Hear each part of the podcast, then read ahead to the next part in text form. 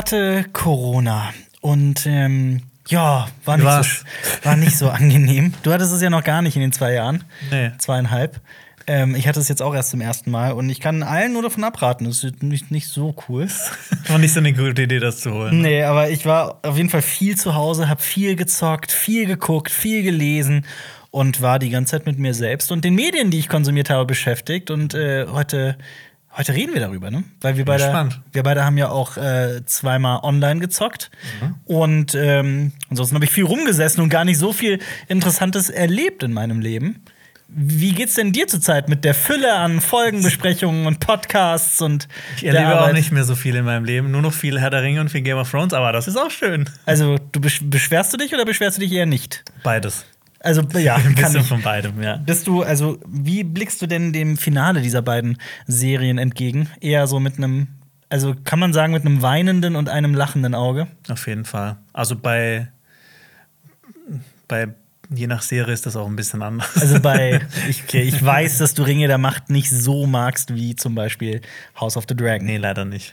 Ja. Na gut, aber lass doch heute podcasten über viele. Ich habe viele wundervolle Themen mitgebracht. Das Internet zerreißt sich das Maul gerade darüber, dass Hugh Jackman als Wolverine zurückkehrt Ja. in Deadpool 3. Freut dich das sehr? Ja, ich bin gespannt. Ich bin jetzt nicht so overhyped bei Mhm. dem Thema, aber ähm, ja. Ich fand Deadpool 2 ziemlich cool, Deadpool Ja. 1 fand ich nicht so gut, aber ich freue mich auf Teil 3 jetzt. Manche Leute reißen sich ja die Klamotten vom Leib und schreien es in die Welt hi- hinaus. Machen wir das auch? Natürlich machen wir das auch. Ähm, aber wir haben noch ganz viele andere Themen mitgebracht. Aber wer sind wir denn überhaupt? Herzlich willkommen zu Cinema Talks Back, dem Citizen Kane unter den Podcasts, wobei manchmal wird's ja auch dumm und dümmer, denn wir drei, das sind Jonas, Marius und Alper, drei Freunde, die den ganzen Tag über Filme, Serien und Comics labern. Diesen Podcast gibt es auch auf unserem YouTube-Kanal Cinema Strikes Back mit Bild, da kann man ihn auch gratis downloaden. Es gibt ihn aber auch auf iTunes, auf Spotify, Deezer und per RSS-Feed. Und übrigens, du hörst einen Podcast von Funk. Und Xenia und Lenny sind natürlich auch dabei, aber heute nicht. Heute sind es nur wir beide so ganz gemütlich in den Sesseln, in denen wir sitzen. Wir reden heute über Star Wars. Wir reden über Serienmörder-Serien, weil ich da eine ganz bestimmte gesehen habe. Wir sprechen über den Film Dogma, den viel mehr Leute da draußen kennen sollten. Ähm, ich habe äh, ganz viele Filme und Serien mitgebracht, die ich äh, geguckt habe. Wir sprechen über die Filmstarts der Woche und dann schauen wir mal, wo es uns heute hintreibt. Ja, ich bin gespannt. Erstmal, Ähm, ja. Erstmal die ganz große News in der Star Wars Welt. Äh, James Earl Jones hängt den Sprecherjob an den Nagel nach fast fünf Jahrzehnten, in denen er Star Wars gesprochen hat, also seit 1977, als Krieg der Sterne erschien und er Darth Vader sprach. Denn George Lucas wollte verständlicherweise nicht die Stimme von David Prowse zum Beispiel ähm, und engagierte James Earl Jones. Aber James Earl Jones ist mittlerweile 91 Jahre alt und hat jetzt die Rechte, also quasi seine Voice Rights, seine Rechte an der Sprache an Lucasfilm abgegeben und an eine Firma namens Reese Beecher.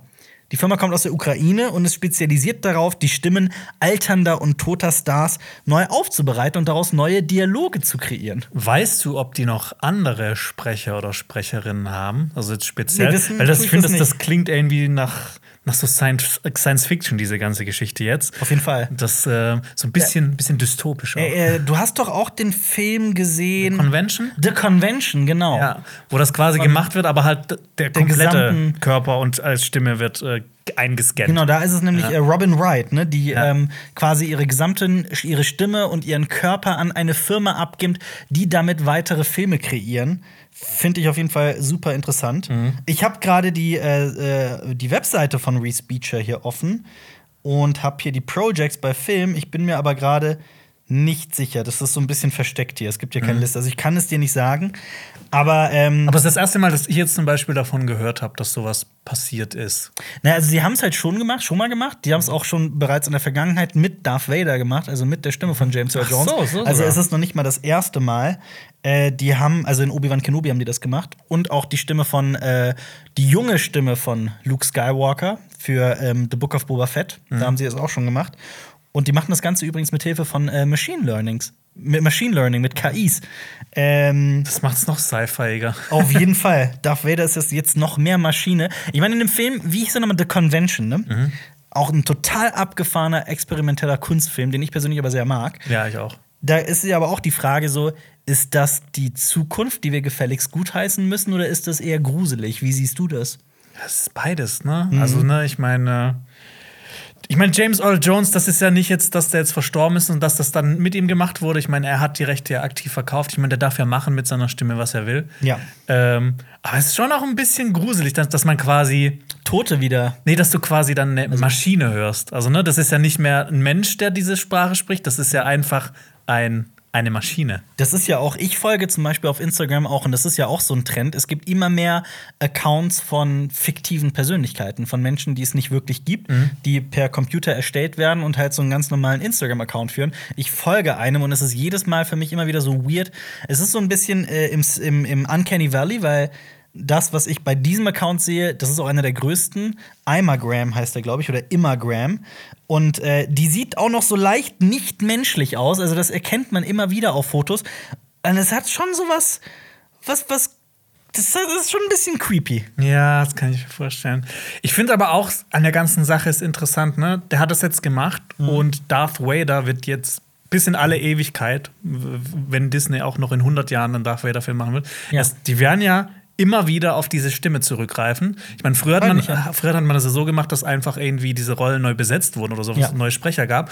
Und es wird jetzt eigentlich dann vielleicht immer weniger von diesen Neuinterpretationen geben. Ja. Was natürlich auch sehr schade ist, weil ich Das meine, stimmt, ja. du, du kannst ja auch mit, mit Neuinterpretationen kannst du einfach noch mal vielleicht jemanden Ja. hervorbringen, der auch echt was drauf hat. Das stimmt. Ja. Aber dafür wird es wahrscheinlich Darth Vader jetzt in viel mehr Medien geben, in denen man ihn vielleicht nicht äh, sonst äh, hätte.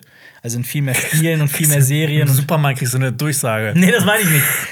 Kaufe das Tiefkühlgemüse jetzt nur für imperiale 99 Credit. Ja, vielleicht. ähm, aber also, das ist ja auch ein Unterschied zu Peter Cushing zum Beispiel, der Großmoff Tarkin gespielt hat. Der ist ja auch in Rogue One aufgetaucht und das ist ja, soweit ich das weiß, wurde das ja gemacht, ohne dass er einwilligen konnte, einfach weil er Ja. schon verstorben ist. Das ist ja hier der Unterschied. Ja, aber so genau. was technisch möglich ist, ist halt schon, schon krass. Und auch Carrie Fisher hatte übrigens, äh, ähm, das war äh, für Rogue One vorab ihre Erlaubnis gegeben und das Ja. war wirklich auch kurz vor ihrem Tod. Ich meine, du wirst jetzt irgendwann bald so fotorealistische Filme haben, die komplett aus der Kon äh, Konserve kommen können, weil du einerseits die Stimme von den Leuten hast und andererseits halt so mit so Deepfake kann man jetzt schon ziemlich krasse Sachen anstellen. Auf jeden Fall. Ähm, und das wird sich dann äh, noch im Laufe der Jahre verbessern. Ja, das ist alles sehr, sehr äh, Sci-Fi, ne? Ja, wir leben in, in äh, interessanten Zeiten, Alter. Ja. Hieß der Film wirklich The Convention? Ich glaube, der hieß The Conference oder so. Kann das sein? Wir, wir haben es gerade nachgeguckt. Es heißt nicht Convention, der Film heißt The Congress. The Congress von äh, Ari Folman. Und das ist nämlich auch der Regisseur, der. Perse Persepolis. nee, Wolfsburg Bashir. Ah, scheiße. ah, nein, aber das ist auch animiert, der Film. Was das heißt, habe ich aber vor kurzem hatten wir doch auch diese, diese Olivia, das Olivia-Debakel. Ja. Ihr hattet die äh, von äh, The Woman King, die falsche Dame erwähnt, ne? Achso, nee, das war, das war Octavia Spencer. Ja, Und das stimmt, war auch Octavia. falsch, Ja. als Viola Davis ist. Ja. Aber wir haben vor kurzem gesagt, nee, das ist Olivia so, Cook, nee, das Olivia ist Olivia Wilde. Colman, nee, das ist Olivia Wilde. Ja, stimmt, ich erinnere mich, ja. Nee, also. Das Sache, wenn wir manchmal die Namen durcheinander bringen, das, äh, passiert ja. halt gerade jetzt in diesen Game of Thrones und Herr der Ringe Zeiten. Genau. Äh, The Congress basiert nämlich auf der futurologische Kongress von Stanislav Lem. Oder Stanisław heißt er, glaube ich, eigentlich. Ähm, der legendäre Science-Fiction-Autor. Und äh, The Congress kann ich wirklich als Film nur empfehlen. Man muss sich allerdings darauf gefasst machen, dass das ein ziemlicher Mindfuck ist. Ja, der, der, so, der, der, im Verlauf des Films passieren sehr weirde Sachen und es wird sehr, sehr experimentell, wie du gesagt hast, ja. Auf jeden Fall. Ähm, aber meiner Meinung nach ein sehr kluger, tiefgründiger und ähm, ein Film, der vieles vorweggenommen hat, was halt auch äh, gerade aktuell tatsächlich passiert, wie man hier an dem Beispiel bereits erkennt. Ja. Ähm, Ähm, kurz noch, ja. weil wir gerade bei Star Wars sind. ja, sehr gerne. Hast du schon äh, die ersten paar? Folgen von Endor gesehen? Klar.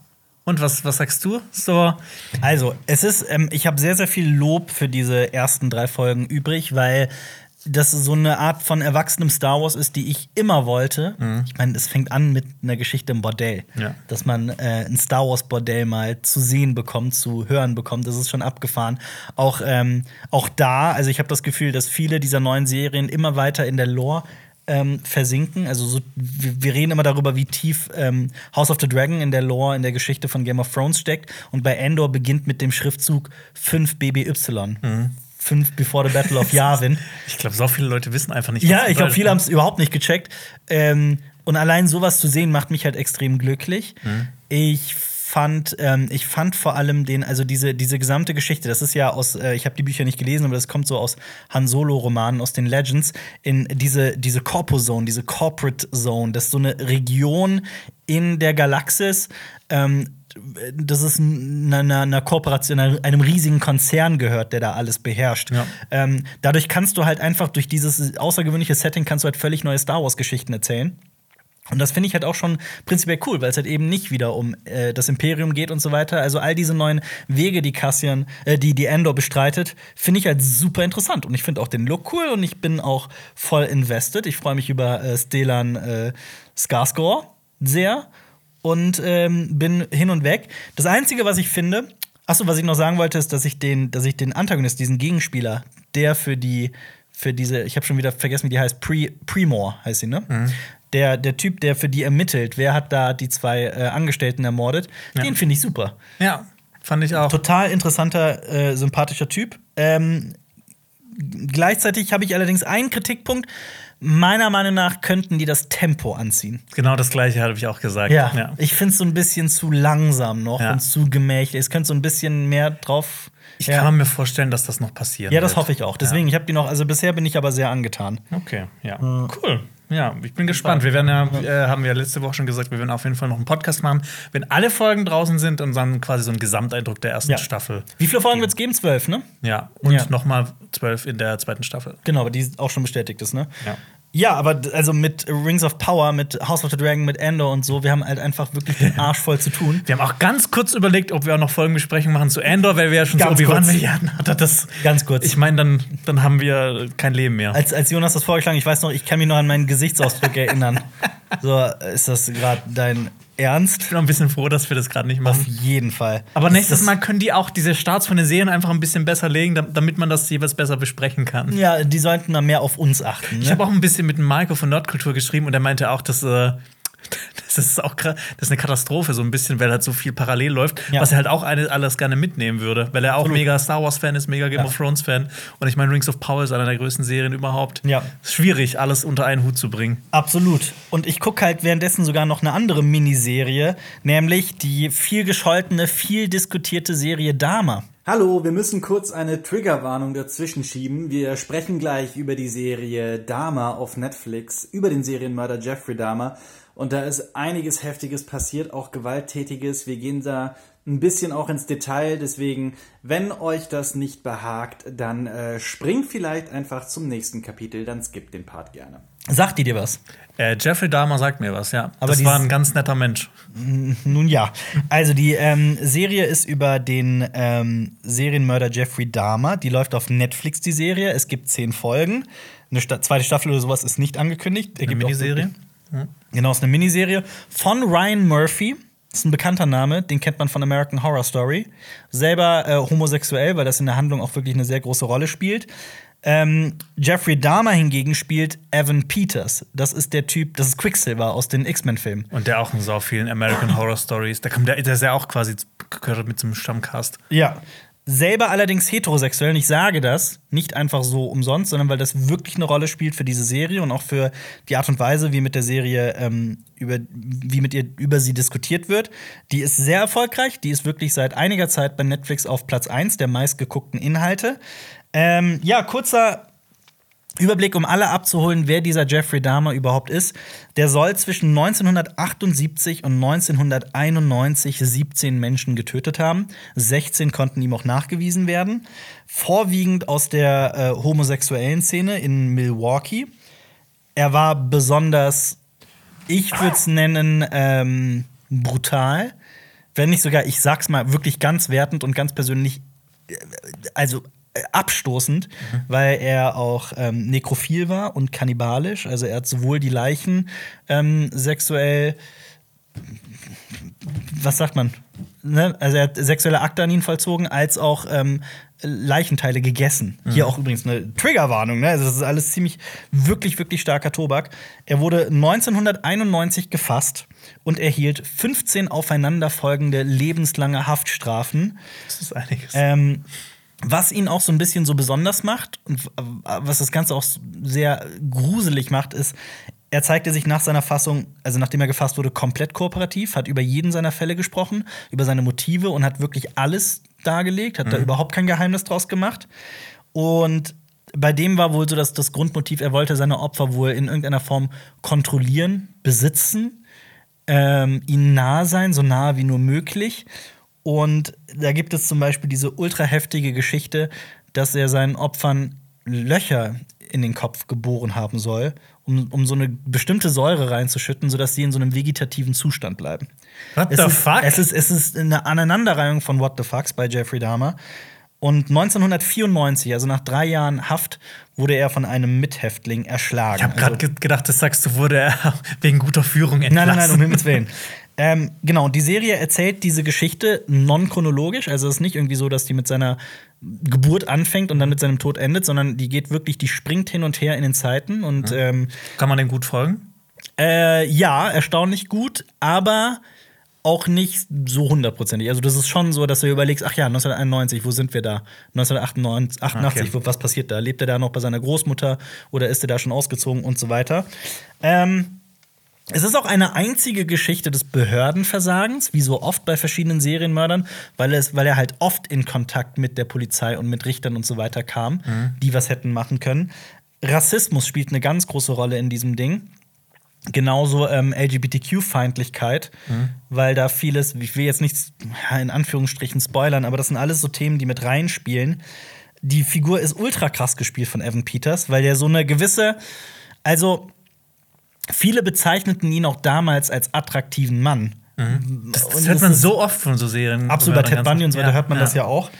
Aber er soll auch so, wie viele andere Serienmörder auch, so, eine, so einen gewissen Horror in sich getragen haben. So was ganz Gruseliges, etwas, was man nicht so in Worte fassen kann, was einem so ein mulmiges Gefühl gibt. Und das Vor wird. allem die Nackenhaare aufstellt. Genau, absolut. Und gerade die erste Folge hat mich noch sehr mitgenommen, weil man mittendrin steckt. Also die erste Folge dreht sich wirklich um eines seiner Opfer und die Kamera zeigt zum Beispiel die gesamte Umgebung immer nur so selektiv und du bist die ganze Zeit in diesem, also bei mir persönlich war das so, ich war die ganze Zeit in diesem Überlebensmodus, weil du dich selbst fragst, wenn ich in dieser Situation wäre, wie würde ich reagieren? Welche Waffe würde ich da ziehen? Du, du, du scannst wirklich das gesamte Bild, also jede Sekunde, schaust dich in diesem Zimmer. Also, die sind kurz zur Erklärung, damit fängt die Serie an. Er, ähm, er nimmt einen Mann mit, den er in einer Bar, in einer schwulen Bar kennenlernt und bringt ihn zu sich in seine Wohnung, die er mit vier Schlössern dann abschließt, die Tür, und dann ist der Typ halt gefangen. Und du schaust dich halt die ganze Zeit um und fragst dich, okay, wie würde ich reagieren, wie würde ich versuchen, da rauszukommen, ohne hier ein Victim Blaming oder sowas betreiben zu wollen, aber so in diese Situation wirst du halt geworfen.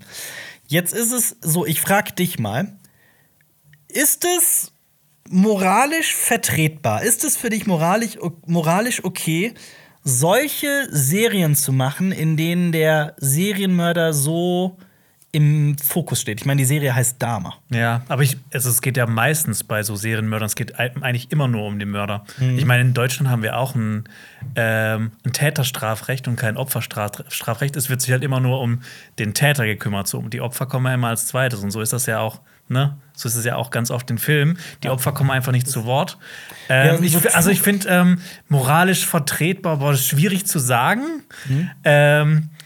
Ich finde aber, es muss ja nicht, also ne, es muss ja nicht moralisch korrekt sein. Also, das ist ja auch ein Kunstwerk. Das muss ja auch nicht die Realität abbilden. Das stimmt. Ähm, aber ja, man, ne, ich meine, man kann schon auf jeden Fall drüber reden, ob das so, so in Ordnung ist. Aber ich glaube, die, ich habe die Serie jetzt noch nicht gesehen, aber die soll ja, glaube ich, einfach zeigen, was der für ein, was für ein krasses Monster der war.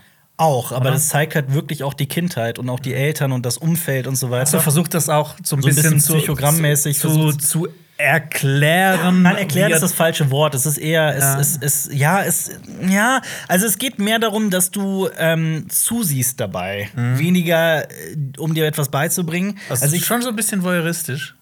Ja, definitiv. Also ich finde zum Beispiel, es gibt einen großen Unterschied beispielsweise zu der goldene Handschuh, weil bei der goldene Handschuh beispielsweise habe ich durchaus kritisiert, dass der, dass diese Taten vom, vom Mörder, Scheiße, wie heißt der denn nochmal? Das schaue ich grad. Fritz Honka. Fritz Honka, genau. Dass die Taten so ein bisschen ja, glorifiziert ist das falsche Wort, aber die werden so ein bisschen hingestellt wie, guck mal, wie krass und wie abgefahren das ist und wie abgefuckt und so weiter. Guck hin, guck hin, das ist total skurril und crazy und so weiter. Und damit Das hat man noch nie gesehen. Oh, guck mal, der ist nackt, sein Pimmel und sowas. und guck mal, wie Genau. eklig das Ganze ist und diese Szene und so weiter. Und das wird für mich wie so auf so ein kleines Pode- Podest gestellt. Und damit hatte ich persönlich ein Problem. Ja. Hier ist das eigentlich nicht ganz so schlimm. Man soll sich auch nie mit Jeffrey Dahmer identifizieren. Aber, und das ist ein ganz großes, großes, großes Aber, die Familien der Opfer haben sich bereits beschwert über die Serie. Ah, Okay. Also der, ich ähm, habe das nachgeguckt, der Cousin des Opfers, Errol Lindsay, also der, das Opfer hieß Errol Lindsay und das Cousin, der Cousin, Eric Perry, der hat sich offen, öffentlich auf Twitter beschwert, dass die Familien der Opfer vorab nicht informiert wurden, ähm, wie bei so vielen anderen Crime, True Crime Serien, Crime, True Crime Serien und Filmen auch. Und er sagt, meine Familie wird traumatisiert, traumatisiert, traumatisiert. Und wie viele Filme, Serien und Dokus braucht ihr denn noch zu diesem Fall? Das stimmt das- schon. Ne? Das, das ist ja stimmt. gerade in den letzten, letzten zehn Jahren ist das ja so explodiert, dieses True, True Crime, diese Dokus, Ja. Podcasts, was weiß Ja. ich, und dann auch ganz viele fiktive Filme, Serien in dem ich Thema. verstehe es aber auch nicht, weil also immer wenn ich mich irgendwie mit guten Filmen zu dem Thema und so weiter zum, zum Beispiel, nur mal ein Beispiel, der Film Fruitvale Station von Ryan Coogler, der bekannt ist für Black Panther und so. Ja. Fruitvale Station ist ein fantastischer Film. Den ich persönlich sehr mag. Der zeigt einen Tag im Leben eines Mannes, der, das ist eigentlich auch kein Spoiler, aber der ähm, an der Station Fruitvale ähm, von der Polizei, boah, ich will jetzt nichts Falsches sagen, aber ich glaube, er wurde, also Er wird Opfer von Polizeigewalt. Absolut, ja. Ja. und stirbt auch daran. Ja. Ähm, und Ryan Kugler hat sehr intensiv mit der Familie dieses Mannes zusammengearbeitet und die waren in Ah, jeden okay. Schritt des Prozesses involviert. Die haben die Drehbücher gelesen, die haben ihr okay gegeben und haben gesagt, das passt für uns. Ähm, und ich bin immer so ein bisschen naiv davon ausgegangen, dass das viele Shows und so weiter auch machen. Dass so eine Serie wie Dama das nicht macht, das finde ich halt schon irgendwie verwerflich. Weil zum Beispiel, nimm mal das Extrembeispiel, ähm, Uwe Boll mit seinem zuletzt erschienenen Film Hanau. Da haben auch vor der Veröffentlichung die Familien und die Stadt Hanau öffentlich dazu aufgerufen, Herr Boll, bitte machen Sie das nicht. Wir möchten diesen Film nicht. Bitte unterlassen Sie das. Und er hat den halt trotzdem veröffentlicht. Und ich finde jetzt nicht, dass das irgendwie unter Strafe gestellt werden müsste oder sowas. Aber also ich, ich könnt- man sollte es halt immer noch mal bedenken, so wenn man den Film dann anschaut zum Beispiel. Ne? Einmal das, Ja. aber ich könnte das auch nicht. Also an seiner Stelle, ich hätte das niemals veröffentlicht. Ja. Wenn mir doch die Familien sagen, bitte lasst das, veröffentliche das nicht, dann stelle ich mich doch nicht hin und sage, ja, aber es gibt sowas wie Kunstfreiheit und ich mache das jetzt trotzdem. Ja. Dann hätte ich einfach, das ist dann für mich einfach so ein bisschen auch eine Frage des guten Geschmacks und der und einfach der, der des respektvollen Umgangs mit den Opfern. Ja, okay, wenn, wenn du mich jetzt noch mal fragen würdest, ob das Ja. so moralisch vertretbar ist, ne, mit, mit der Info, dann ist es natürlich noch mal eine, eine ganz andere Sache. Und Ja. ich meine, wir können ja auch, ne, wir haben eigentlich so eine, so eine einfache Position. Ich meine, wenn du halt dann irgendwie in so einer Familie bist, wo, wo es halt auch Opfer gab, dann. Mhm. redest du auch ganz anders darüber. Ja. Von daher, das hinterlässt schon wirklich so einen sehr, sehr bitteren Nachgeschmack bei dieser Serie, die ich eigentlich, ne, also von dieser Problematik mal fernab in Sachen Inszenierung und so weiter, finde ich die gelungen, gerade den Vater von Jeffrey Dahmer. Ich schaue jetzt auch unbedingt mal nach, äh, wie der Schauspieler heißt, weil der ist großartig. Der ist wirklich, wirklich fantastisch. Ähm, aber ja, was soll ich sagen? Es, ist, es hinterlässt halt. Es ist auch wirklich sehr, sehr, sehr erdrückend, diese Serie zu gucken, weil diese Mhm. Taten teilweise so überaus brutal und blutrünstig sind. Also und die ist schon eher so ab 18, wenn es jetzt eine auf jeden Fall, auf jeden oder? Fall. Okay. Ohne Zweifel. Und vor allem auch, ähm, ja, was dann alles noch passiert. Es ist, es ist unglaublich, wirklich. Von daher, Ja, Jetzt, jetzt will ich es eigentlich auch anschauen. ja, kann ich halt auch verstehen, dass man dafür Ja. dann auch so ein bisschen. Das wird mir auch die ganze Zeit bei Netflix angezeigt. Ja. Ja. Richard Jenkins heißt der Darsteller von dem Vater Lionel Dahmer. Mhm. Und ähm, Der ist nicht mit Barry Jenkins ver verwandt. Ne? Nee, ich denke nicht. ich denke nicht. Aber ja, das ist äh, Dame. Also, ich meine, es gibt noch so, eine, so ein anderes Themenfass zu dem, zu dem Thema. Das ist nämlich, dass kritisiert wird, dass Evan Peters ähm, als heterosexueller Mensch einen Homosexuellen spielt. Ähm, und da wollte ich dich auch fragen, ist es für dich okay, wenn sowas passiert? Ähm, also generell, das ist eine schwierige Frage, aber ich finde es generell schon okay. Ich meine, das kann ja auch andersrum passieren. Ja. Also, dass, äh, dass äh, ein homosexueller Mann oder eine homosexuelle Frau auch heterosexuelle Leute spielt. Ja. Ähm, ich weiß jetzt nicht, ich habe die Serie jetzt nicht, ne? Ich weiß nicht, was für ein Stellenwert und Thema oder wie, wie das wie, äh, und wie, wie das dann auch halt, ne? Wie realistisch das umgesetzt wurde, wie realistisch er das gespielt hat. Aber ich finde, das kann man ja auch spielen. Also es ist ja durchaus möglich, dass man auch äh, sowas spielen kann. Ich finde finde diese Frage so unglaublich schwer zu beantworten, weil ich beide Seiten so gut verstehe. Also sowohl Menschen, die sagen, ja, aber ich finde es nicht okay, Ja. wenn dann Ich meine, da kann man ja, ne, dann, dann ko- kommt äh, das die nächste Debatte, so keine Ahnung, mit einer schwarzen Ariel, ne? Das ist dann ja Ja, das ist das nächste Thema, Dann, ja. äh, dann, dann äh, siehst du wieder in die Kommentarsektion rein und denkst dir nur so, oh Gott, was, was ist passiert es, hier? ist es okay, dass, Ja. dass Jake Gyllenhaal in äh, Prince of Persia als, als weißer Mann ein, ein Perser spielt zum Beispiel. Ähm, da bin ich halt eher auf dem Trichter, dass ich sage, boah, muss das sein, weil Whitewashing-Thema, ne? Aber ähm, gleichzeitig bin ich halt auch dagegen, dass man sagt, okay, nur ein Heterosexueller sollte auch Heterosexuelle spielen dürfen und das wäre alles andere wäre ausgrenzend. Weil ich meine, es ist Schauspiel, es geht doch darum, sich Ja. gerade in andere Und es ist ja auch, Personen ich find, jedes Werk ist ja auch einfach eine Interpretation von was. Ich Ja. meine, das muss ja nicht die, die wahre Welt abbilden. Ja. Deshalb, ähm, ne? Super schwieriges Thema. Mit, mit dürfen und sowas finde ich auch immer schwierig. Das darf nicht so sein und das darf nicht so sein. Aber äh, genau, muss es denn so sein? Das Ja. ist halt dann immer so die andere Frage. Absolut. Ja. Lass uns damit zu einem. Lass uns zu einem schöneren Thema kommen. Nee, nee, ganz im Gegenteil. Aber es bleibt weiterhin sau interessant. Ähm, lass uns zu einem verhassten Hollywood-Produzenten kommen, der einen Filmgeisel hält. Ich fand diese Geschichte so wahnsinnig spannend. Mhm. Ich frag dich mal, bist du Fan von Kevin Smith? Also, Sagt dir Kevin Smith was? Ja, Kevin Smith sagt mir was. Ähm, ich weiß nicht, ob ich direkt Fan von ihm bin, aber ich bin auf jeden Fall Fan von seinen Filmen. Welche? Wie würdest du die so ranken? Was sind so deine Lieblingsfilme von Kevin Smith? Meine Lieblingsfilme von Kevin Smith, ich glaube, an erster Stelle kommt auf jeden Fall Dogma. Dogma, tatsächlich, Ja, das ist ja. tatsächlich mein Lieblingsfilm von ihm. Ich liebe aber auch äh, Clerks von ihm. Ah, Clerks ist äh, super. Chasing Amy fand ich richtig geil. Äh, Jay, und, äh, Jay und Silent Bob schlagen zurück. Den neuen Jay und Silent Bob habe ich leider noch nicht gesehen. Da habe ich noch mal angefangen. Das war mir dann ein bisschen zu blöd. Da habe ich was anderes ja. geschaut. Ähm, und Red State fand ich interessant. Ja, das ist aber interessant trifft. ich habe so die, die letzten Filme von ihm habe ich leider nicht gesehen, aber gerade so sein, sein Anfangswerk fand ich großartig. Zack and Miri Make a Porno gesehen? Den habe ich auch gesehen, den fand ich auch toll. Ich mag den auch. Ja. Äh, bei, Also bei Chasing Amy ist aktuell wieder sehr umstritten. Da müssen wir noch mal so die Klammer will ich zumindest mal Mhm. kurz eingefügt haben. Äh, ja, aber auf jeden Fall, ich bin auf jeden Fall Fan von seinen Filmen. Ja. Ja, und der hat jetzt ein paar Infos über äh, Dogma gedroppt, die wirklich sehr pikant sind. Die fand ich einfach unglaublich erzählenswert. Kurz zur Handlung des Films, für alle, die es nicht wissen. Matt, Matt Damon und Ben Affleck spielen zwei Engel, die verstoßen wurden aus dem Himmel und jetzt versuchen, zurück in den Himmel zu kommen. Sie erfahren von einem Sündenablass von irgendeinem Kardinal und wollen dann zu ihm reisen. Aber wenn das passieren würde, dann würden sie die Unfehlbarkeit Gottes widerlegen und das gesamte Universum zerstören. ja. Und das ist spielt alles so in der, in der Gegenwart. Also Genau. halt in der damaligen Gegenwart. Und ich glaube, viele, gerade unserer jüngeren Zuschauer und Zuschauerinnen, kennen Dogma nicht, weil es Dogma nirgendwo zu sehen gibt. Der läuft quasi nie im Fernsehen. Den gibt es nirgendwo zu streamen. Man kann auch Blu-rays und so weiter nicht kaufen. DVDs kosten aktuell über 100 Euro oder so. Alper, Ja. rat mal, was in meinem Blu-ray-Regal steht. Dogma. Als Blu-ray. Ja, die ist aber out of print mittlerweile. Also die kannst du auch, an die kommst du nicht mehr Nee, so die, will leicht. ich, die will ich auf jeden Fall auch behalten. Ja. Ich habe den Film auch echt schon sehr, sehr, sehr oft gesehen. Mhm. Der ist ja vor allem bei so religionskritischen Menschen sehr beliebt, würde ich jetzt mal behaupten. Ja. durchaus. Und ähm, ja, Kevin Smith hat so ein paar pikante Details zu dem Film gedroppt, die ich wirklich sehr interessant fand. Mhm. Er hat einen überraschenden Anruf erhalten von dem, von dem Produzenten, dem einen Mann, der sämtliche Rechte an dem Film trägt. Und er hat gesagt, Kevin Smith könne sich die Rechte daran gerne erkaufen für 5 Millionen US-Dollar. Wo Kevin Smith selbst direkt gesagt hat, ja, das ist Quatsch, die Summe ist völlig aufgeblasen, das ist das Ding nicht wert. Und er hat das deswegen auch abgelehnt und er fand selber sehr schade, weil er meinte, er wird immer wieder auf Dogma angesprochen. Das ist der eine Film, den die Leute am meisten von ihm lieben.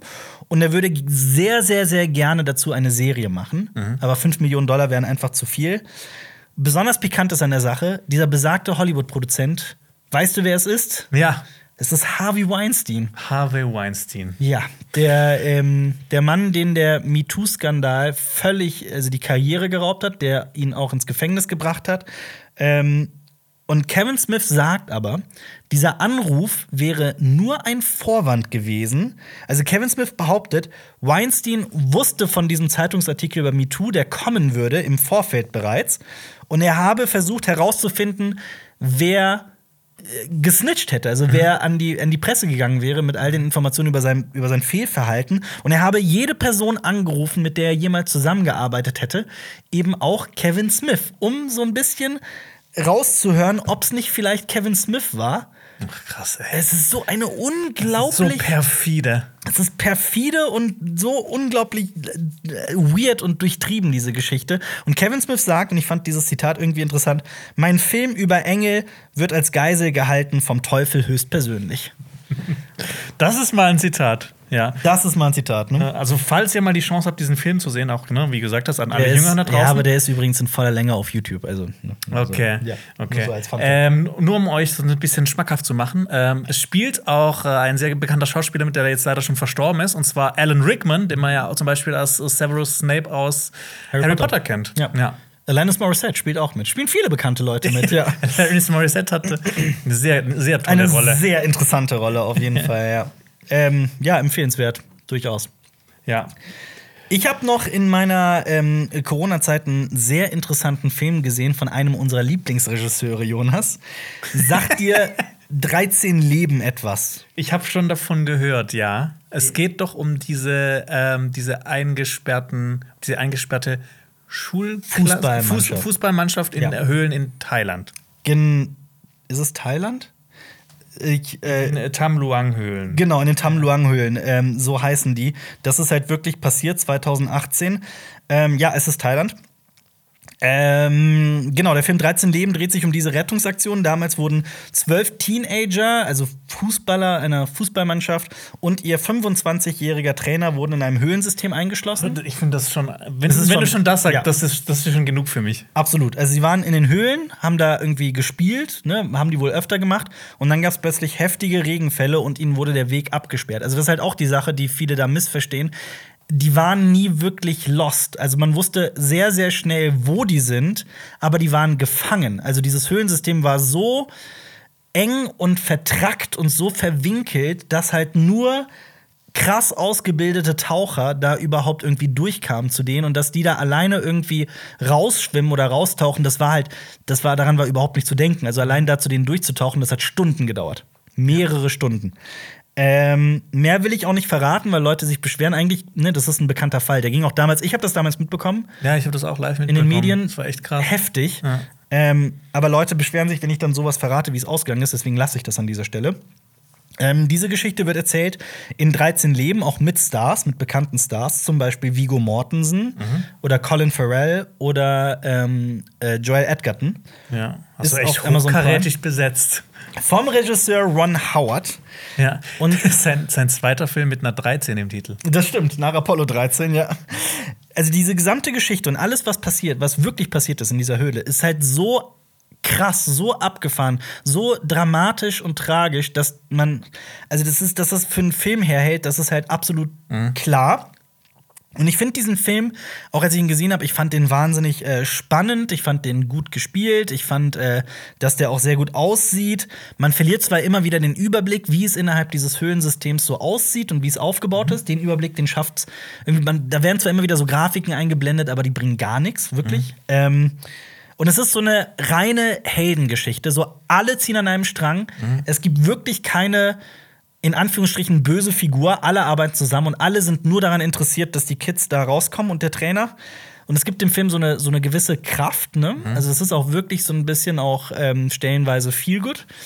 Ähm, dann habe ich aber ja, Das klingt, also es klingt so ein bisschen aber, ne, dass, äh, das könnte auch ein bisschen zu pathetisch wirken. Na, das, das, das Problem habe ich daran nicht ausgemacht. Ich habe ein anderes Problem ausgemacht, nämlich ich habe direkt im Anschluss, es gibt eine sehr bekannte Doku. Die ist hingegen auf Disney Plus. Also der Film, der Spielfilm ist auf Amazon Prime und die Doku The Rescue, also die Rettung, ist auf äh, Disney Plus. Ich empfehle allen Menschen, den Film zu skippen und die? Doku zu gucken. Ein Film mit Vigo Mortensen, Colin Farrell und Joel Edgerton. Es ist, also der reale Fall ist so viel interessanter und die realen Persönlichkeiten sind so viel vielschichtiger und interessanter und diese Doku ist so viel besser gemacht als der Film. das klingt ja Es echt, ist- echt traurig. Also es ist, ist es, absolut. Es ist unglaublich, was Ron Howard alles ausgelassen hat. ja. Es ist teilweise spekt, also es beginnt zum Beispiel damit. Du, du, du, bist quasi auch schon so ein bisschen, ähm, also es ist unfassbar, dass, äh, dass, äh, dass er das und das und das vielleicht Genau. nicht gezeigt hat, Genau. weil das einfach den Film so viel Absolut. besser gemacht hätte. Absolut. Ein wesentliches Element dieser gesamten Geschichte ist, und das muss man sich mal überlegen. Natürlich waren bei dieser Rettungsaktion die besten Taucher Thailands dabei. Das waren so Navy SEALs, krass ausgebildete Taucher. Also wirklich so richtig, richtig krasse, disziplinierte Elite-Taucher, Soldaten. Das waren quasi ne? Fische. Ja, quasi Fische, ja. Ähm, und die hatten in diesem Höhlensystem keine Chance. Die waren völlig überfordert, haben dann einen internationalen Aufruf gemacht.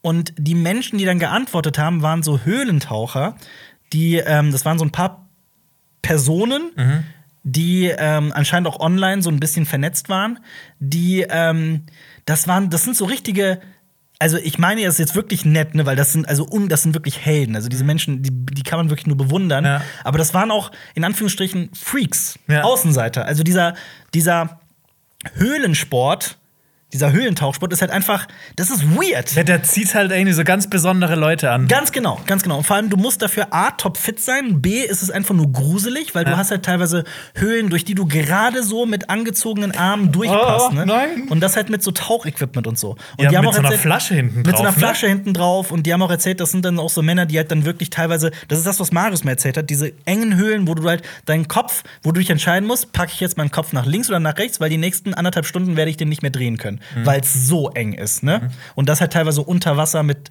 also ich krieg schon den kompletten Grusel, wenn ich das nur höre. Ja.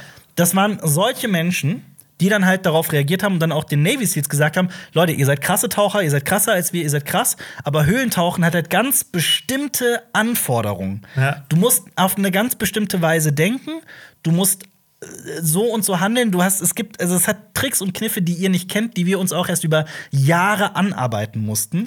Das ist bestimmt auch so eine Community, das hört sich mal an. Ähm, hast du mal ähm, ähm, Free Solo gesehen? Ja, ich habe den gesehen. Ich habe Wo, ne, der wo Alpinist und so, wo ja. ganz am Anfang erzählt Ja. wird, der hat ganz viele Freunde, die sterben Ja. währenddessen. Ja. Das, ich kann mir vorstellen, dass in dieser Community dass das auch vorkommt, oder? Ich, ich, das, kann ich, das kann ich dir nicht sagen. Ja, aber das sind alles so ganz besondere Leute. Ja. Ich, ich kenne das nämlich von, ähm, mein Onkel ist Mineraliensammler. Mhm. Und boy, wenn der mal, wenn der mal, wenn der mal Geburtstag hat und seine ganzen, ich sag mal, Mineralienfreunde. ja, Ja. die, das sind wirklich Höhlenmenschen. Das Das, sind- ist, ja. ne, die sind alle, die sind alle richtig, die sind richtig witzig und sowas. Aber das ist, ne, ne, wie du gesagt hast, ähm, ich nicht despektierlich gemeint, das ist eine richtige Freakshow. Ja, ja, aber das halt, ne, das ist überhaupt nicht despektierlich. Ich meine, das, Ja. sind, das sind teilweise halt, ich finde das total ähm, bewundernswert und so, aber ähm, Dann werden die gespielt von Vigo Mortensen, Und das- Colin Farrell und Joel Edgerton. und genau das ist die Sache. Das kommt überhaupt nicht rüber. Die wirken auch viel zu krass und souverän und selbstbewusst, weil die echten Persönlichkeiten, die sind nicht so. Die sind alle so ein bisschen verschroben und introvertiert und die sagen auch, das ist die krasseste Geschichte, die wir je erlebt haben. Wir haben niemals gedacht, dass sowas passieren könnte. Ähm, ich muss mir diese Doku aufschreiben. Ron, Ron Howard macht auch daraus der, der hat, also ich kann das, ich und er und der Drehbuchautor vor allem, ich verstehe nicht, wie die dieses Element auslassen konnten, weil es wirkt, Jonas, Jonas, es wirkt in 13 Lives, in diesem Ron Howard-Film, wirkt es so, als wäre das eine so eine kleine Firma von Rettungstauchern, die auf der ganzen Welt mal hier und da engagiert werden. So wirkt das, weil da null erzählt wird, was für ein Außenseitersport dieses, dieses Höhlentauchen ist. Also alles, was diesen Fall so unglaublich brisant macht, hat, der, hat die Doku drin und, und der Film nicht. Also der Film hat quasi so alle Ecken und Kanten quasi so abgeschliffen. Genau, ja. genau. Und du hast halt dann Krass. Vigo Mortensen, der dann Aragorn. Ja, der halt so, der ist halt so ein bisschen schroff und so, aber Okay. so die, die wahren Persönlichkeiten werden gar nicht drauf. Und ich finde den Film auch an einer Stelle sogar ziemlich geschmacklos. Da wollte ich dich fragen, was du davon hältst. Ähm, so viel sei verraten. Es gab in diesem ähm, Ich gucke mir auf jeden Fall noch mal beide Filme an. Unbedingt, ja. unbedingt. Ich kann es nur empfehlen. Ich empfehle es auch sofort, das irgendwie nacheinander zu machen, aber dann Aber erst hast, den Spielfilm. ha- Hast du zuerst 13 Leben gesehen und Ja. dann The Rescue? Genau. Und Okay. ich glaube, die Reihenfolge, wenn man beide sehen will, ist die auch klüger. Mhm. Kann ich aber wirklich empfehlen. Man hat dann einen tollen Abend. Also wirklich, weil diese Geschichte, alles, was da passiert ist, das ist wirklich, ich habe jetzt wirklich nur einen Bruchteil davon erzählt. Es ist unglaublich, was passiert. Okay. Ähm, aber noch so eine Sache. Ähm, Saman Kuman hieß ein ähm, Ex-Navy SEAL, der auch geholfen hat. Der ist beim Transport von äh, Tauchflaschen in die Höhle, ist der, hatte der so einen, so, einen, so einen Sauerstoffmangel und ist umgefallen und tatsächlich dran gestorben. Also hier an dieser Stelle auch mein ja. Beileid. Der Film hat seinen Todesfall umgeschrieben. Also es passiert Okay. was anderes, was in Anführungsstrichen filmischer ist der hat so einen Unfall unter Wasser und so weiter. Also der Todesfall von dieser echten Person, die auch im Film wirklich mit dem Namen benannt wird, ne? Der Todesfall wurde umgeschrieben. Und ich finde Okay. das so, also ich habe es dann auch erst im Nachhinein erfahren. Und Aber ist das auch so ein Film, wo am Anfang steht, dieser Film basiert auf wahren Begebenheiten und sowas? Ja, das weiß ich gerade nicht im, Ja. aus dem Kopf. Aber, aber ich finde es halt wirklich tricky, wenn, wenn du den doch wenigstens umbenannt hättest oder sowas. Ja. Oder also ich weiß es nicht. Irgendwie, das hinterlässt ich muss so das auch mir so, mal anschauen. Das hinterlässt so Ja. einen bitteren Beigeschmack in mir. Ja. Ich sage jetzt nicht, oh, das ist falsch und so weiter. Also ich äh, öffne mich da auch gerne jeder Diskussion, aber es hat schon, als ich das dann erfahren habe, auch wie er wirklich gestorben ist und so weiter, dann hinterlässt das schon so ein, ne?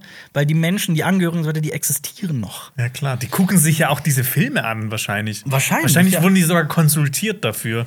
Ja. Absolut. Oder ja, vielleicht auch nicht, haben wir ja bei Dama gesehen. Absolut. Ähm, nur auch zu dieser Geschichte, ne, was da auch alles passiert. Ein anwesender Arzt, ein äh, Anästhesist, sagt, ich könnte hier jetzt eine Stunde lang sitzen und über all die Arten und Weisen sprechen, wie diese 13 verlorenen Menschen in der Höhle, diese eingesperrten Menschen, hätten sterben können und ich wäre immer noch nicht fertig. So, also was für eine unglaubliche Rettungsaktion das ist. Und rückblickend muss ich sagen, 13 Lives, also The Rescue finde ich fantastisch. Die Doku empfehle ich wirklich allen. Ich fand die, es ist wirklich, man kann das nicht fassen, was da passiert. Ja. Ähm, Ron Howards Film ist okay. Er hat den Ron Howardisiert. Er hat einen Ja. Ronny draus gemacht. Einen Ronny draus gemacht. Muss ich wirklich ganz offen so sagen. Aber ich Also- glaube auch, wenn man gar nichts über den Fall weiß, wenn man sich davor und danach nicht damit beschäftigt, auch was wirklich da abgeht, dann hat man den Film, dann, dann findet man den viel besser. Wie ich auch am Anfang. Ne? Also du würdest sagen, so am Anfang fandest du so, keine Ahnung, war der für dich so eine 8 von 10? Ja, also 7 von 10, 7 von 10, und nach der Doku war es dann eher so eine 6 von 10. Also oder 5 so. von 10, Oder ja. 5 von 10. Ja, ja, genau. Ja, das ist Ja, echt traurig. Das trifft's genau, ja. Ja. Weil ich wirklich da saß und dachte, wie kann man die interessantesten Aspekte dieser gesamten Rettungsaktion einfach so außen vor gelassen haben? Ach, witzig. Ja, ich habe nämlich vor kurzem, äh, vor kurzem, vor einem Jahr, habe ich was Ähnliches gemacht. Ähm, als wir ähm, äh, Run Free, ne, wie hieß der Film mit ähm, Ja. Sarah Paulson? Ähm, dieser Run. Run, Run, Run, ja. Ja, und da, das hat ja auch so ein bisschen auf, auf, so, so einem, auf so einer wahren Geschichte basiert. Da hast du ja ein bisschen drüber gesprochen. Mhm. Da gab es auch eine Doku zu und noch eine, äh, äh, einen Spielfilm. Ja. Aber da waren beide ähnlich gut. Ja. Ja. Aber hier, die Ja. kam, äh, diese, diese Doku und, und äh, der Spielfilm kam die ungefähr in den Ja, gleichen das Zeitraum ja, raus? ja, Rescue kam ein Jahr vorher. Okay. Ähm, ja, wie gesagt, also ich empfehle, also The Rescue kann ich wirklich allen empfehlen. Der ist, das ist eine Ja, fantastische Bin ich Doku. mega gespannt drauf, ja. Ja. Es starten auch äh, wunderbare Filme diese Woche. Lass uns das, äh, äh, lass uns kurz über die sprechen, über diese Filme. Yes. Man muss dazu sagen, durch meine Erkrankung vor kurzem, boah, mein Körper rebelliert schon wieder. Ähm, wir haben keinen dieser Filme gesehen, deswegen können wir das nur mal kurz anreißen. Aber da sind wirklich ein paar sehr interessante Filme dabei. Unter anderem Tausend Zeilen, der neue Film von Michael Bulli Herbig, unter anderem mit äh, Jonas Ney und Elias Mbarek. Das ist ein Drama über den Relotius-Skandal mit satirischen Elementen. Relotius sollte ein Begriff sein. Das war so einer der größten Journalismusskandale in Deutschland. Das war ja ein begnadeter Spiegelautor, Klaas Relotius, der als Journalismus-Superstar galt, vielfach ausgezeichnet wurde. Und ähm, dann wurde bekannt, dass er große Teile seiner Reportagen und Interviews erfunden hat. Und Tausend Zeilen geht- dreht sich genau um, um, um diesen Skandal. Das Ganze wurde aber fiktionalisiert. Also es geht um einen Journalisten namens Lars Bogenius. Es ist schon statt Klaas Renotius, Lars Bogenius. Also, ne, brauchen wir nicht drüber zu sprechen, die Parallelen sind offensichtlich. Ja. Es startet auch im Westen nichts Neues. Das ist der deutsche Kandidat für die Oscars nächstes Jahr. Ein äh, Historienfilm, Kriegsfilm über eine Gruppe von jungen Soldaten, die in den Ersten Weltkrieg ziehen. Anfangs noch sehr euphorisch und das schwingt dann sehr rum. Man kennt, ähm, also es ist eine ähm, Der wurde schon so oft verfilmt. auf jeden ja. Fall, schon ganz oft. Und startet auch schon im Oktober auf Netflix. Also wer da nicht ins Kino gehen will, ähm, ist mit Daniel Brühl, Felix Kammerer und Albrecht Schuch, also ne, Creme de la Creme der Ja. deutschen Schauspieler. Aber was du gesagt hast, nicht ins Kino gehen. Ich habe äh, mit Lenny schon ein bisschen gequatscht und er meinte, den Film sollte, sollte man noch schon eher im Kino sehen, weil er Ja. sehr ähm, bildgewaltig ist. Ja. Vor allem, also es ist einer der großen Antikriegsfilme. Es gab diese Verfilmung von 1930, die ich auch gesehen habe, und der sorgte damals, als er rauskam, für unglaubliche Furore, weil äh, der damalige NSDAP-Gauleiter Josef Goebbels, der Goebbels, hat Kinosäle mit nationalsozialistischen Schlägertrupps besetzen lassen, damit dieser Film nicht geguckt wird. Boah, das ist so gruselig. Der ließ Mäuse in Kinosälen aussetzen. Der legte Stinkbomben, damit Leute da nicht ins Kino gehen. Der Film wurde dann auch vorerst abgesetzt und die NSDAP verbot den Film dann später sogar komplett. und ähm, heute gilt er als Klassiker. Genau, Das ist schön. auf jeden Fall. Äh, Mutter startet diese Woche auch. Mutter Also genau zu, zu äh, im Westen nichts Neues wird ja. vielleicht auch noch eine Kritik kommen. Ja. Ähm, mit Lenny wahrscheinlich. genau, ja. mit Lenny wahrscheinlich. Ja. Ja, Mutter. ich, ich konnte ihn leider nicht sehen, weil ich genau in der Zeit krank war, leider. Ähm, Mutter ist ein experimenteller Dokumentarfilm über acht Mütter, die über ihre Mutterschaft sprechen, alle sehr unterschiedlich. Und das Besondere daran, warum der so experimentell ist, äh, An Anke Engelke spielt dann, also das, was die Mütter erzählen, das wird dann auch inszeniert. Und Anke Engelke spielt dann diese acht Mütter. Aber schon ernst, nicht so ein, wie, Nee, nicht ernst. wie ein Lady Nein, nein, nein, nein, oder nicht wie ein. Lady. Das ist schon ein ernster Film.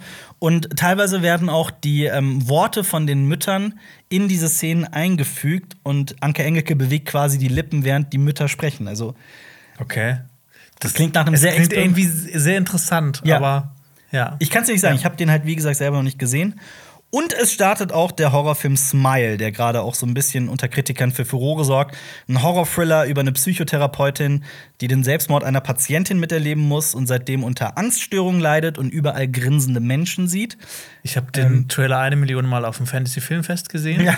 Und der wirkte mega interessant, Ja. aber ich glaube, das, das ist wirklich so eine Gratwanderung, weil das hat auch mal in ein paar Szenen so gewirkt, als ob das auch komplett Banane sein kann. Also, viele Jumpscares sollen wohl enthalten sein, aber die Kritiken sind dennoch recht wohlwollend. Also, Ja, also es war wirklich so, gu guck dir mal Das- den Trailer dazu an, ich weiß nicht, der ob du ihn gesehen hast. Ich habe ihn gesehen, ja klar. Ja, ich finde, ne, es kann so beides sein. Das, Ja. Der sieht irgendwie vielversprechend aus, aber halt auch so Ja. das mit dem Grinsen teilweise. Und da gibt es auch so ein, zwei Szenen im Trailer, wo man sieht, du denkst so, jetzt wirklich? Ja, ja, ich weiß, was du meinst.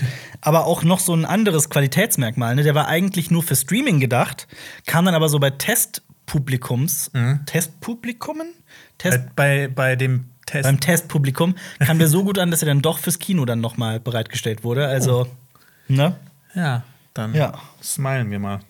Was noch? Jonas, du hast Big Little Lies gesehen, ne? Ich habe die erste Staffel von Big Little Lies gesehen. Ich weiß nichts darüber. Echt? also nein, ich kenne die namentlich und so, aber erzähl mal von Grund auf, was ist Big Little Lies? Muss man das Ja. sehen? Wo ist das? Also, um dir schon mal so ein bisschen das schmackhaft zu machen, es ist eine HBO-Serie. Ähm, die läuft äh, gerade auf Sky, weil irgendwie alles von HBO läuft auf Sky. Ähm, darin äh, spielen ähm, ähm, Laura Dern spielt mit, Nicole Kidman spielt mit, Reese Witherspoon spielt mit, Adam Scott spielt mit. Krasser Cast. Und ähm, Nicole Kidman habe ich schon gesagt. Ja, hast du. Ähm, äh, Shailene Woodley. Oh ja. Die spielt auch mit. Und es geht um eine amerikanische, na, nicht Kleinstadt, so eine mittelgroße Stadt.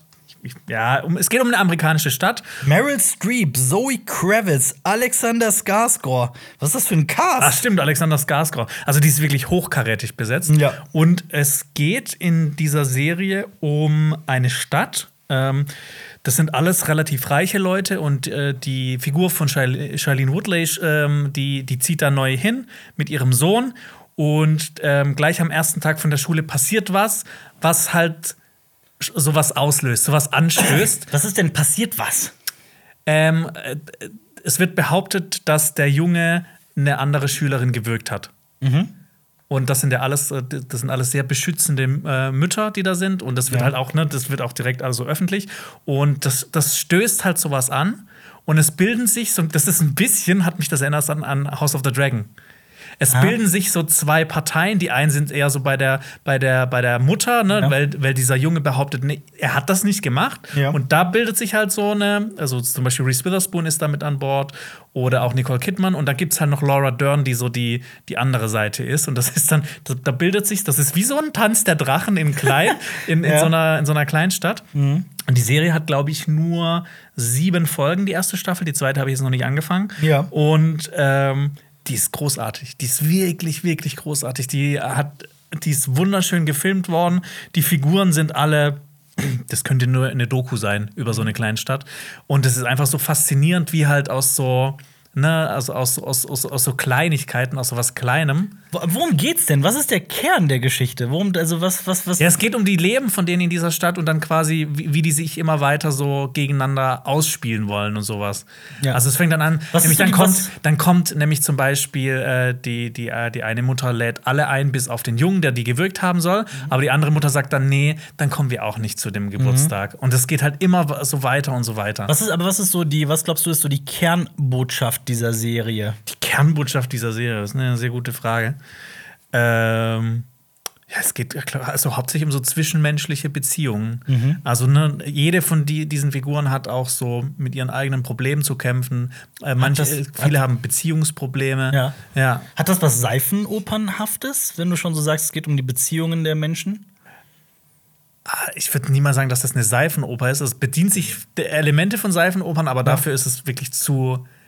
Ich finde, Seifenoper klingt immer so ein bisschen Abwertend, abwertend, definitiv, aber ja. dafür ist die Serie einfach zu gut geschrieben und Ja. zu schön gefilmt. Ja. Ich kann die auf jeden Fall jedem ans Herz legen, weil die ist auch echt ultra spannend. Mhm. Auch wenn das jetzt so klingt, so, hey, es geht nur um so irgendwelche Mütter, die sich so gegenseitig stressen. Ja. Ja. Trotzdem. Ja. Also gerade bei dem Cast, allein da bin ich schon äh, überzeugt. Boah, Alexander Skarsgård, da ist so eine Wucht in diesem Film Mhm. und dieser Typ, dieser Mann ist so attraktiv. Ja, das kann man wohl sagen. Ja. Ist, ähm, Auch gerade in dieser Serie, der lä- läuft halt nur so in Anzügen rum und ist immer so schniekefein. Ja. Das ist der von The Northman, ne? Also ich verwechsel Ja. immer die Skarsgårds, aber das war auch Alexander, ne? ja, Alexander, genau. Ja. Ja, doch. Die sind vier Skarsgårds. Ja. Hm, ja, vier Brüder und der Vater, ne? Nee, sind es nicht drei, Drei Brüder, und der Vater? Bill, Alex, Delan. Ich guck mal nach. Das Ja, und alle sind ja auch erfolgreiche Schauspieler. Er, also er hat erstmal, er hat sechs jüngere Brüder. Er hat sechs? Ja, er hat sechs jüngere Ja, Brüder. ich, ich kenne auf jeden Fall Ja. Bill, der hat ja Pennywise gespielt. Ja, Gustav gibt's da Gustav, drauf? der spielt in Vikings mit. Ja. Äh, er. Hat dieser Walter Skarsgård nicht auch letztens Walter- irgendjemand gespielt? Ich bin mir nicht sicher. Boah, das weiß ich nicht. Walter Skarsgård habe ich noch nie gehört. Sk- Ja, Skarsgård. Walter, Walter Skarsgård ist Schauspieler. Ich bin übrigens, wegen dir bin ich mir immer unsicher, wie ich den Ja. aussprechen soll. Ja, aber das ist auch, das ist auch schwierig. Das ist ein ewiges Thema. Äh, Lords of Chaos, Walter Skarsgård. Der hat, er mitgespielt. ey. Also das sind äh, mehrere Brüder und so, ne? Also diese Familie ist einfach unglaublich krass. Ja, Big Little Lies schreibe ich mal auf. Aber ich will auch immer noch Midnight Mars sehen. Das hast du mir von letzte Woche so, so schmackhaft gemacht. Ähm, Ich, schau- schaue viele gute Serien zurzeit. ja. Ich habe auch eine äh, gute Serie angefangen, nämlich Atlanta. Atlanta mit äh, Childish Gambino Ja, und da bin Donald ich schon in der, ja, ich bin schon in der dritten Staffel. Ich habe eine Staffel an einem Tag geguckt, dann die zweite Staffel am zweiten Tag. Das ist schnell. Ja, das war sehr schnell. Ähm, ich bin, ich finde die Show, also die ist ähm, erstmal was wohl relativ besonders an der ist, dass nur ähm, schwarze Autoren und Show- Showrunner mit drin sind. Das wäre wohl relativ einzigartig, wenn ich das richtig verstanden habe. Und ich glaube sogar, die kommen alle aus Atlanta. Ähm, also der, der Mitschreiber, Mitautor vor allem ist ähm, Stephen Glover. Das ist der Bruder von Donald Glover. Ah. Und die schreiben auch viel zusammen und Donald Glover führt auch viel äh, Regie darin. Ich mag Donald Glover persönlich sehr gerne, spätestens seit Community. Da ist der Auch seine Musik großartig. äh, höre ich jetzt nicht so, aber ne, auch ein sehr begnadeter Künstler. Ähm, und Atlanta ist übrigens auf Disney Plus, alle drei Staffeln. Und da spielt er selbst mit. Dann, also es geht um einen Typen namens Ern aus Atlanta, der sogar an Princeton war, also an der Ivy League, also an einer sehr, sehr hohen, sehr, sehr krassen Universität, da aber aus irgendwelchen Gründen, die man auch nie erfährt, äh, rausgeflogen ist und jetzt ein ziemlicher Loser ist. Der ist, ähm, der hat so eine On-Off-Beziehung mit seiner, äh, mit, mit einer Frau namens äh, Vanessa, die wird gespielt von Zazie Beats. Das ist die Ah. aus Deadpool 2. Das ist die, die, äh, Die, die immer Glück hat. die immer Glück hat, genau, das ist äh, die ähm, Domino heißt sie, ne? Ja. Die, das ist die, die aus Deutschland kommt. Also die spricht auch sehr gut Deutsch und so. Ähm, spielt auch eine Rolle in der Serie. Und die beiden haben auch ein Kind zusammen, Lottie. Und Ern ist halt so ein richtiger Loser-Typ, der keinen Job hat, kein Geld verdient, halt für seine Familie nicht so richtig sorgen kann. Und sein Cousin wird langsam als Rapper hoch erfolgreich, als Paperboy und fängt wirklich an Geld zu verdienen. Und Ern sagt ihm, ich möchte dein Manager werden. Und dann erleben die beiden plus ein Dritter ähm, ja, erleben lustige Abenteuer, nenne ich es mal, in der, in, der, in der Stadt Atlanta. Ähm, vor allem dieser Freund der beiden. Also es gibt halt dann Ern, dann den Rapper Paperboy und den dritten Darius, der wird gespielt von Lakeith Stanfield. Ah, der spielt auch in Get Out mit. In Get Out spielt der mit, genau. Der, der spielt den Typen, der Genau. ja ganz Genau. am Anfang da. äh, Aber Lakeith Stanfield ist doch auch der aus ähm, Uncut Gems, oder nicht? Oder irre? Ja, genau, ist das, ist, ist der, ja. Und äh, auch bekannt aus äh, Judas and the Black Messiah oder Ach, Bojack stimmt, ja. Horseman. Ähm, super, super Schauspieler. Die Figur von dem ist, ich habe mich so Hals über Kopf in diese Figur Darius verliebt. Ich finde den großartig. Äh, und diese Serie ist halt voll in der Tradition von Serien wie Master of None oder Louis. Okay, hör auf, ich guck das direkt an. Also, es ist halt so eine Serie, die. Es gibt zwar m, kein Video ohne Martins vorne im Hintergrund. Ja. Es gibt zwar so einen roten Faden, also die bleibt, du schreibst das wieder auf, dein, auf deine Liste. Ja, diese Ne, Atlanta ist super. Liste, die immer länger wird und länger und länger. Ja, das, die, die Sache bei Atlanta ist, also jede Folge ist wie so eine kleine Überraschungstüte. Also du weißt nie das, genau, welcher Erzählstrang wird gerade vorangetrieben. Aber dann kommen halt auch immer wieder Folgen, die völlig off-topic sind. Also dann werden plötzlich Das liebe ich. Dann werden plötzlich völlig neue Figuren eingeführt. Oder es geht gar nicht um die Figuren, um die sich Atlanta eigentlich dreht. Also jede Folge ist wie so eine, eine Überraschungstüte und du weißt auch nie so genau, wie lang die sein wird, weil diese Folgen sind so zwischen 23 und 40 Minuten lang. So, also die sind halt völlig unterschiedlich. Und das wäre halt auch mein einziger Kritikpunkt. Ganz oft frage ich mich, wie es weiter So Erzählstränge, so krasse Sachen, die in den Leben der Figuren passieren, werden manchmal einfach fallen gelassen und nicht weiter thematisiert. Und das ist sehr unbefriedigend. Das ist sehr unbefriedigend. Nichtsdestotrotz bin ich von dieser Serie trotzdem so ein bisschen auch begeistert. Ich meine, sonst hätte ich sie nicht so durchgebinged. Die ist ähm, stellenweise extrem emotional und traurig, dann an anderen Stellen super witzig. Das klingt echt wie Master of None. Ja, total, total. Also es gibt da ganz große äh, äh, Parallelen. Ähm, ja. Musik, also ich bin ja großer Hip-Hop-Fan. Charlie Ja, ja, Gambino viel. spielt mit und es geht um ja, ja. Rapper. Ja, ja, ja, ja viel. Hip-Hop auch, ja, Ja. natürlich. Ähm, irgendwas wollte ich noch sagen und ich habe es gerade vergessen. Ja, es, also klar, es, äh, Rassismus spielt eine ganz, ganz, ganz große Rolle darin, aber das ist alles, fühlt sich auch alles auch so wahnsinnig. Ich meine, diese Serie setzt auch sehr, sehr auf Authentizität und die ist auch, fühlt sich auch wahnsinnig authentisch an. Und ich kann sie nur empfehlen. Also ich bin wirklich ähm, jetzt schon ein kleiner Fanboy von Atlanta. Wie viele Staffeln gibt es da, weißt du das? Glaube drei bisher, wenn ich mich nicht irre. Okay. Aber wie gesagt, man kann, das dauert aber eine Weile, bis man.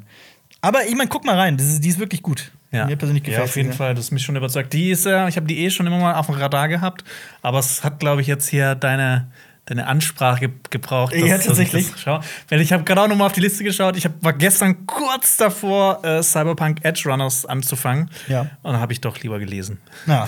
Aktuell läuft von Atlanta die vierte Staffel, habe ich gerade erst äh, Okay. rausgefunden, habe ich gerade nachgeguckt. Ja. Warum ich- hast du Cyberpunk Edge Runners jetzt nicht angefangen? Äh, weil ich gelesen habe, weil ich meinem ähm, Leseziel dieses Jahr muss ich Ja. langsam noch einholen.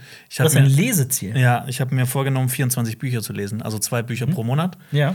Und ich bin jetzt gerade noch ähm, im August quasi, so wie ich gerade. Ah, du hängst ein bisschen hinterher, ja, aber aber, nicht das, viel, ja. das Blöde ist halt, ich habe mir halt auch relativ dicke Bücher zwischendurch gut. geholt. Und jetzt, jetzt cheat ich so ein bisschen und mache noch ein paar dünne zwischendurch. Ich hab dir doch das Buch von Ethan Hawke ausgeliehen, Bright Ray of Darkness. Ja, das hast du mir ausgeliehen. Da ja. ist man sehr schnell durch. Also ich habe das innerhalb von drei Tagen oder sowas durchgelesen und ich finde es fantastisch. ich, ich lese gerade. Ich habe das mir noch ein anderes Buch ausgeliehen von, ähm, von Ted Chang. Exhalation, ja. Genau, der Typ, der auch Kurzgeschichtenband. äh, die, die Kurzgeschichte zu Arrival geschrieben hat. Ja. Das äh, fand ich auch sehr gut.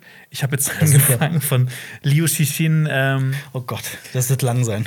hä? Nee, das ist nicht lang, das ist richtig, das ist nur 70 Seiten lang. Oh. Ja. Das ist so eine, wie, wie nennt man das? Eine Kurzgeschichte. Eine Novelle? Ja. Ja. ja.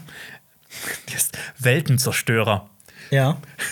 Da steht hinten drauf, ja, plötzlich kommt so eine, das ist der Anfang der Geschichte, äh, ähm, auf die Menschheit kommt so eine Nachricht zu: Achtung, Achtung, der Weltenzerstörer kommt. das fand ich sau witzig. Oh, Lucian ist einfach nur witzig manchmal. Ja. Wie war das mit dem Kugelblitz? Das habe ich nicht gelesen, aber ja, das war. da zieht einfach nur so ein Kugelblitz durch die Gegend und macht alles kaputt. Nee, gar nicht, gar nicht. Sondern? Nee, in diesem Film, boah, in, dem- in dem Buch, das ist so, das ist so spannend und man hat, der hat immer so krasse Ideen, äh, gerade im Science-Fiction-Bereich. Ja. Das ist ja ein chinesischer Autor. Und Der ist auch derjenige, der, ähm, Trisolaris, die Trilogie Ja. geschrieben hat, die David Benioff und DB Weißmann. ja. Ähm, also die Serie machen die dazu, ja. genau, die Serien machen dazu. Ähm, ja, der bringt immer super interessante Ideen rein. Aber Weltenzerstörer ist bisher relativ stumpf. Aber Ja. ich mag's, ich mag's, ja. Leih mir das gerne mal aus, wenn du durch bist. Ich Ja, das, das hast du in einem Abend durch. ja, ja, deswegen. Ja. Gerade deswegen. Aber ich fand es geil. Ich habe hinten drauf gesehen. Achtung, Achtung, der Weltenzerstörer kommt. So, oh, kommt, kommt jetzt der Weltenzerstörer. Habe ich aber Oh, Angst. oh, oh. ich habe ähm, auch in meiner, ähm, äh, als ich zu Hause hockte, habe ich einfach mal Return to Monkey Island durchgespielt. Ich habe ja bereits in einem Podcast, bei dem wir Cold Mirror zu Gast hatten, davon geschwärmt, dass ein neues Monkey Island rauskommt. Und ich habe es einfach innerhalb kürzester Zeit durchgespielt und fand es auch absolut fantastisch. Ähm, es ist aber auch so ein Ding, da muss man mit aufgewachsen sein, ich glaube. Monkey Ja. Island, da muss man Draht zu haben. Ich habe das tatsächlich nie gespielt. Ja. Ja. Ich habe auch. Your loss. Ich habe ich hab auch ich hab einiges verpasst. Ich habe zum Beispiel, ich habe nie einen Final Fantasy Teil gespielt. Da habe ich auch mit 7, Final Fantasy 7, dem Remake, auch schon angefangen. Und ich habe Stray gespielt, dieses Cyberpunk-Spiel mit Katzen. Der Katze? Ja. Das Fand ich aber, nicht so toll, ne? Ja, ich fand's nur so okay. Ja, Aber- mir ist gefallen. Ja. Wegen der Katze. Äh, ich habe auch Prey endlich gesehen. Ich hatte das ja seit langer Zeit vor. Mhm. Der Film ist ja der, der, ähm, der Predator-Film auf Disney Plus. Marius hat ja eine sehr kritische Meinung zu dem Film. Ja. Da geht's ja um eine, das spielt im äh, 17. Jahrhundert, wenn ich mich nicht irre, oder so. 17. äh, oder 18. Jahrhundert, glaube ich eher. 17. oder 18. Da geht es um einen Stamm von Native Americans. Ähm, ich weiß gerade auch nicht welchen, das sollte ich nachgucken. Äh, ja, die Bekanntschaft machen mit einem Predator, der aus dem All kommt. Und äh, ja, wir verfolgen vor allem eine, es ist übrigens Anfang 18. Jahrhundert, äh, die junge Frau Naru vom Volk der Comanchen, die Jägerin werden möchte und halt gegen den Predator bestehen muss. Ähm, Marius hat den sehr, sehr stark kritisiert. Der Film kommt aber online eigentlich ganz gut an. Und ich muss sagen, ich fand den gut. Ich habe auch schon mit Marius drüber gequatscht. Ich finde, das ist einer der guten. Ja, auf jeden. Fall, würde ich- würde ich- also, also- ich würde sogar fast sagen, das ist mein Lieblingsfilm von den Predator rein. Aber ich habe schon den ersten Predator schon ewig nicht mehr gesehen. Ja, also ich weiß nicht, ob ich den jetzt auf dieselbe Stufe wie den ersten Predator stellen würde, aber für mich kommt der so sehr direkt danach. Also ich habe mich auch sehr gefreut. Bei dir ist auf Platz 1 Predator Upgrade. ähm, also ich fand den einfach sehr spannend und ich fand den gut inszeniert. Ich Mega war ja inszeniert, ne? und auch das. Ähm, das ist auch so ein Ding, dass man halt auch wirklich äh, äh, bedenken sollte, dass gerade Native Americans hier nicht so als Gimmick irgendwie oder als Gag oder sowas Mhm. abgestempelt werden, wie es oft passiert in vielen anderen Filmen, sondern dass es hier wirklich eine sehr, sehr gute, interessante Geschichte mit Naru, mit dieser Figur erzählt wird. Ja. Das fand ich schon wirklich spannend. Von daher, Also ich, ich glaube, ich glaube, das wäre richtig geil, wenn du dir diesen Film anguckst und nicht weißt, dass es um Predator geht. ja. Und dann mitten im Dann Film dann recht, auft, auftaucht so, ach, das ist ein Predator-Film. Wie geil ist das denn? Ja, das muss noch verrückter sein, definitiv, ja. Nee, von daher, also ich, äh, äh, Cinema Strikes Back gerade eher zwei von drei Leute fanden den gut. Ja, aber das kommt ja immer mal vor, ne? Ja, absolut. Ähm, wo wir aber bei zwei von zwei sind, ist Apollo 10,5. Der Film von Richard Linklater, ähm, dessen Filme ich eigentlich sehr mag, vor allem äh, Scanner Darkly, ist einer meiner Lieblingsfilme. Man kennt ihn aber auch für die Before-Trilogie, Before Sunrise, Before Sunset, Before Midnight und auch Boyhood zum Beispiel ist von Das ist Linklater. So toll. Ähm, Ja, und Apollo 10,5 dreht sich halt um, also es ist so eine Kindheitserinnerung aus den 60ern, ähm, Ende der 60er. Und es geht um einen Jungen, also es ist so eine sehr irre Geschichte, die erzählt wird, vor Apollo 11, vor der Mission mit ähm, Neil Armstrong, Buzz Aldrin und Michael Collins, ist ähm, der Das ist, gibt es, das haben, so die, gaga. haben die eine Rakete fehlgebaut und da passt nur ein Kind rein und deswegen wird ein Kind als äh, auf den Mond geschickt und hat, Ja. macht die Mondmission. Ich habe mich immer gefragt, so wie erzählt dieser Film das, diese Absurdität Mhm. und wie er es dann gelöst hat, wie es am Ende dann wirklich aufgeklärt wird, fand ich bezaubernd. Ja. Herrlich. Das ist so ein herzerwärmender, süßer Film. Der, der tut einem richtig gut. Voll. Und da ist auch so ganz, ganz, ganz, ganz viel Nostalgie mit drin. Ja. Ja. Und da ist halt auch, da ist halt auch kein großer Spannungsaufbau oder sowas. Das ist alles auch über Voice-Over erzählt, aber das ist einfach. Der ist so süß. Der ist auch so charmant. Charmant, das, ja, das, total. Der, der hat mir auch richtig viel Spaß gemacht. Ne? Und es zeigt Danke halt- nochmal, Len, äh, Lenny, für den Tipp. Ja, auf jeden Fall. Und Ja. er zeigt halt auch dieses, dieses, ähm, dieses Leben des jungen, ähm, ja, ich weiß jetzt nicht mehr, wie die Figur heißt und so, aber dieser, dieser, also das ist alles so, es gibt so Raynor Valarian heißt er. wow, äh, diese, diese Alltagsbeobachtungen und diese kleinen, vielen, vielen Details, die da Mhm. drin stecken und was die alles gemacht haben, ähm, das war schon wirklich wahnsinnig süß. Und das hat einfach so in, einen, in eine, mich in so eine andere Zeit geworfen für anderthalb Ja. Stunden. Und das Ja. war genau das, was ich in so einem Film auch suche. Ja, du hast diese Zeit, ne? Du- wir sind ja viel später geboren. Ja. Und, aber ich finde, man hat das so, ne? Das, das hat sich so Ja. also angefühlt, als ob man das selber auch so miterlebt Volle hat. Pulle, ja. Und äh, als ob das auch selber bei einem so ins Leben passen würde. So, das, Ja. das ist einfach so, das ist so gut gemacht. Ja, man hat halt so das Gefühl, dass man Richard Linklaters Nostalgie einfach mit durchlebt. Ja, Also er aber- schwelgt in Erinnerungen und man darf daran teilnehmen. So fühlt sich das an. Aber der ist ja auch Meister in dem Fach. Ich meine, Ja. Boyhood. Ja, das stimmt. Über zwölf Jahre lang gemacht. Ja. Und ähm, was man noch dazu wissen sollte, bevor man jetzt direkt sich in den Film stürzt, also gerade der Look ist natürlich sehr außergewöhnlich. Mhm. Das ist dieses Rotoskopieverfahren, was Scanner Darkly auch schon hat. Das wird wirklich gedreht mit Schauspielern, dann wird aber auf dem Film irgendwie drüber gezeichnet und deswegen hat das so einen sehr, sehr eigenartigen Look, den ich persönlich aber mag. Man kann aber auch vollkommen nachvollziehen, wenn Leute sagen, oh, das will ich mir nicht angucken, das Ja. sieht eklig aus. Ähm, ich mag's. Ja. Äh, ja, Jonas, ich habe ein paar Kommentare mitgebracht. Ja. Die drei sehr kurze, die sich alle um dich drehen. da Gott. wollte ich dich fragen. Mein äh, Gaius Julius Caesar hat im letzten Podcast geschrieben. Oh, danke, Gaius Julius Caesar. Ach, übrigens, ich will gerade noch für alle ähm, Leute, die mich immer drauf ansprechen, noch gerade ein, ein, eine Klammer aufmachen. Ich habe auch die Fatih Terim-Doku auf Netflix gesehen. Wer ist das- Fatih Terim? Das ist der legendäre Trainer Ah, von der Abace. Galatasaray Ach, und der Türkei. Oh Gott, ist voll der Frevel. Nee, der, die Doku hat, äh, ist eine vierstündige Doku, also in vier Teilen a einer Stunde. Und die hat in der Türkei sämtliche Rekorde gebrochen. Also ist wirklich durch die Decke gegangen, komplett. Ähm, ich bin zwar natürlich irgendwie logisch als Galatasaray ein großer Fatih Terim-Fan, der Imperator, aber stehe dieser Doku ein bisschen kritisch gegenüber. Der Imperator. Der heißt so, der Imperator. Also, Er ist, sein, sein Spitzname ist der, Der Imperator. Imperator. Ja. okay, das, das sagt schon einiges über ihn aus. Der war äh, viermal Trainer von Galatasaray und dreimal von der türkischen Nationalmannschaft. Nur so als Fun Fact. Das ist gut. Das ist gut, Okay. ja. Ähm, genau, Gaius Julius Caesar hat geschrieben letzte Woche. Der andere Ma- Imperator. der andere Imperator. mein Highlight.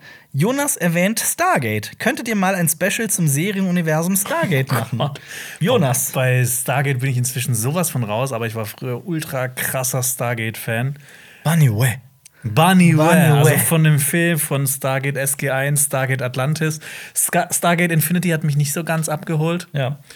Ähm, Ich bin ich habe das als Kind geguckt, alles im Fernsehen, aber ich bin da trotzdem raus. und Stargate Origins, da habe ich nicht mal angefangen, weil Das mich ist der furchtbar, Trailer ne? so abgeschreckt hat. Das soll doch auch furchtbar sein. Er ist so furchtbar sein, es hat einen grauenhaften Look. Und das spielt halt im Ägypten der äh, 20er, 30er Jahre. Ja. Ich will bei Stargate, ich will andere Planeten sehen. Ich will nicht äh, das Ägypten da sehen. Ja. Ja. dafür gucke ich dann, dafür gucke ich dann Indiana Jones an. ja. Ähm, Aber ey, boah, Specials, boah, keine Ahnung, ich bin sowas von raus bei diesem Universum. ja. Äh, deshalb, wir können gerne zwischendurch mal drüber sprechen, aber ich glaube, so ein Special dazu, mir wird da jetzt nichts zu einfallen, so direkt. Ja, verstehe ich. Ähm, Luca Sati schreibt oder schrieb: Jonas ist der Wahnsinn, wie er alles so im Kopf behält und alles so gut meistert. Äh, Nochmal. Jonas ist der Wahnsinn, wie er alles so im Kopf behält und alles so gut meistert. Mit Schwarzwälder Kirsch würde ich ihn Tag und Nacht füttern. Hast du gerne Schwarzwälder Kirschtorte? Nee, gar nicht. Ich auch nicht. Nee. Ist auch nicht so mein Fall. Nee. Aber äh, ja, äh, Dankeschön. Also ich merke mir das halt alles, ne? Ich meine, ich habe hier auch sowas. Hilfe. Hilfe. Deshalb, ich schreibe mir auch viel auf. Ja. Auf der anderen Aber Seite, ja. was du gerade gesagt hast, in Notizen steht da einfach nur Atlanta, Big Little Lies und Fatiterum und sonst nix. Ne, also, ja, so viel zum Skripten auch. Ja. Und dann noch der letzte Kommentar, den ich heute mitgebracht habe, von Dolity1. A- Apropos zu Skripten und nix, steht nichts drauf. Mein letztes Skript von, äh, von der letzten House of the Dragon Kritik, Ja. äh, von der letzten Folgenbesprechung, das war 30 Seiten lang. Meins auch, exakt 30, ja. Äh, Dolity1 schreibt, wie Jonas einfach der wahre Carry von CSB ist. Respekt an dieser Stelle. Ich freue mich aber trotzdem über jeden Content mit Lenny und Xenia und ich hoffe natürlich auch, dass Alper und Marius schnell wieder zurückkommen. Hier bin ich. Und äh, ja, Jonas, du, äh, du trägst uns gerade mit deinen Folgenbesprechungen zu Rings of Power und House of the Dragon und dem Podcast. Ja, ich bin Ja, aber auch nicht der Einzige. Ne? Es gibt ja auch noch ein Team dahinter und Alper Ja. macht ja auch immer ganz viel und der Mario ist gerade im Urlaub, aber macht ja auch immer ganz viel. Ja. Deshalb, ne, das bin ja nicht nur ich alleine. Ich, ich, ich schneide ja nicht die Videos. Wir haben ja auch die, die Laura zum Beispiel hinter der Kamera sitzen oder der Patrick schneidet die Videos oder der Levin kümmert sich um Social Media. Deshalb, äh, den müsst ihr auf jeden Fall auch danken, Ja. weil ich mache Ja. das, äh, so- sonst würde ich das auch nicht schaffen. Vielen Dank auch nochmal an alle Leute da draußen für, ähm, dass ihr den Podcast so unterstützt und gerne guckt, weil wir sind irgendwie in Top 50 der deutschlandweit besten, erfolgreichsten Podcasts, was uns wirklich sehr stolz macht. Ganz schön, ja. großes Dankeschön dafür. Platz 1 bei Film und Fernsehen. Das motiviert uns auch so. Das, ja, so ein bisschen, ja. Ich habe auch immer ein bisschen Angst, wenn dann die Folgenbesprechungen rum sind und wenn das dann natürlich runtergehen wird, aber der Tag ist noch in der Zukunft. Aber wenn ihr weiterhin wollt, äh, dass wir unterstützt werden, dass dieser Podcast weitergeht, dann äh, bewertet den auf allen Podcast-Plattformen positiv und auf YouTube freuen wir uns sehr, wenn ihr uns abonniert, dann verpasst ihr auch keinen weiteren Podcast. Und ähm, wenn ihr auch auf YouTube hier gerade zuguckt, wo wir den Podcast mit Bild veröffentlichen, dann checkt doch mal auch hier, denn wir verlinken euch ein Video von dem Funkkanal High Performer Henning. Der hat sich nämlich mit äh, diversen Schauspielern und Schauspielerinnen beschäftigt, die so den Weg in Private Equity gefunden haben. Also tatsächlich in ähm, das Geld, das sie mit Filmen und, und, und, und irgendwelchen Sponsoring-Verträgen verdient haben, dann in Privatunternehmen stecken, um daraus mehr Geld zu machen. So hat Ashton Kutcher scheinbar aus 30 Millionen irgendwie eine Viertelmilliarde gemacht. Ja. Und ähm, Deshalb muss er keine Filme mehr machen. ja, Leonardo DiCaprio ist auch so. Also ähm, checkt das Video unbedingt mal aus. Oder schaut die eben erwähnten Folgenbesprechungen zu Rings of Power mit Jonas. Okay. Und äh, danke fürs Zuhören. Bis zum nächsten Mal. Ciao. Ciao. Das war ein Podcast von Funk.